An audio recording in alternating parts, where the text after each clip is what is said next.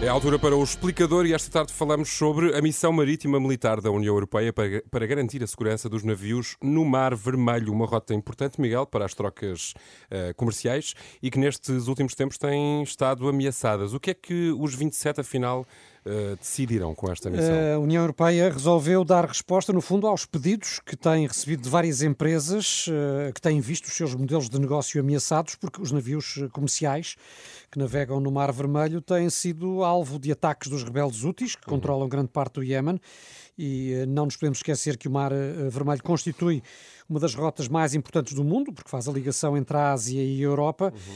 e uh, que passam pelo canal do Suez as mais diversas mercadorias, desde o petróleo aos produtos eletrónicos, uh, passando por bens alimentares, automóveis, enfim, praticamente tudo, mas uh, só para dar alguns exemplos. Mas há alternativas a essa rota, não é, Miguel? Demora mais tempo. Sim, e neste caso o tempo é, é dinheiro, porque a travessia do canal do Suez reduz em cerca de 40% a distância entre a Arábia Saudita e os Países Baixos. O porto de Roterdão é o grande centro logístico que abastece os vários países europeus.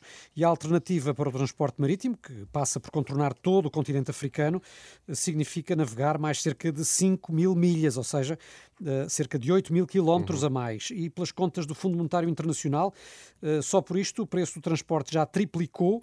E claro que se as empresas suportam mais custos, já sabemos quem é que vai pagar, não é? Exatamente. Somos nós, Somos nós o, o consumidor. consumidor. Exatamente. Claro. Para evitar então o aumento de custos é preciso que haja segurança no Mar Vermelho. Como é que a União Europeia vai então conseguir garantir isto? O que esta missão eh, marítima militar prevê é colocar meios, nomeadamente fragatas e aviões, no Mar Vermelho, lá está, para garantir a segurança dos navios, principalmente dos cargueiros que depois passam pelo canal do Suez. Foi isto que foi aprovado esta tarde em Bruxelas pelos ministros dos negócios estrangeiros dos 27, com o chefe da diplomacia europeia a garantir que esta operação naval pretende contribuir para o estabelecimento da segurança e proteger assim os interesses comerciais que, no fundo, são os interesses da comunidade internacional. Hum, é uma missão só de natureza defensiva?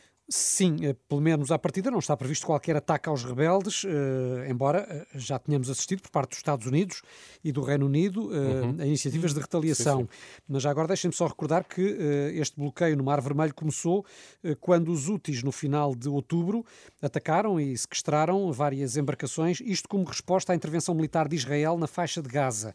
E são ataques que ao longo dos últimos meses já obrigaram forças americanas e britânicas a responder várias vezes, bombardeando vários alvos utilizados pelos úteis. Qual é que vai ser a participação portuguesa nesta missão de segurança? É uma dúvida que, que ainda subsiste, porque a Renascença já fez essa pergunta, quer ao Ministério dos Negócios Estrangeiros, quer ao Ministério da Defesa, mas ainda não há qualquer resposta. Uh, recordo apenas que o Ministro João Gomes Cravinho, no início deste ano, disse que Portugal também iria integrar esta missão. Uhum. Uh, não especificou foi em que moldes, portanto vamos ter de aguardar para conhecer os pormenores. Estão dadas então as explicações. A União Europeia lançou hoje a missão marítima militar para garantir a segurança segurança no Mar Vermelho e, desta forma, manter uma rota que, como ouvimos, é uh, muito importante nas trocas comerciais entre a Ásia e a Europa. Pode ouvir este explicador de novo, às vezes que quiserem, rr.pt.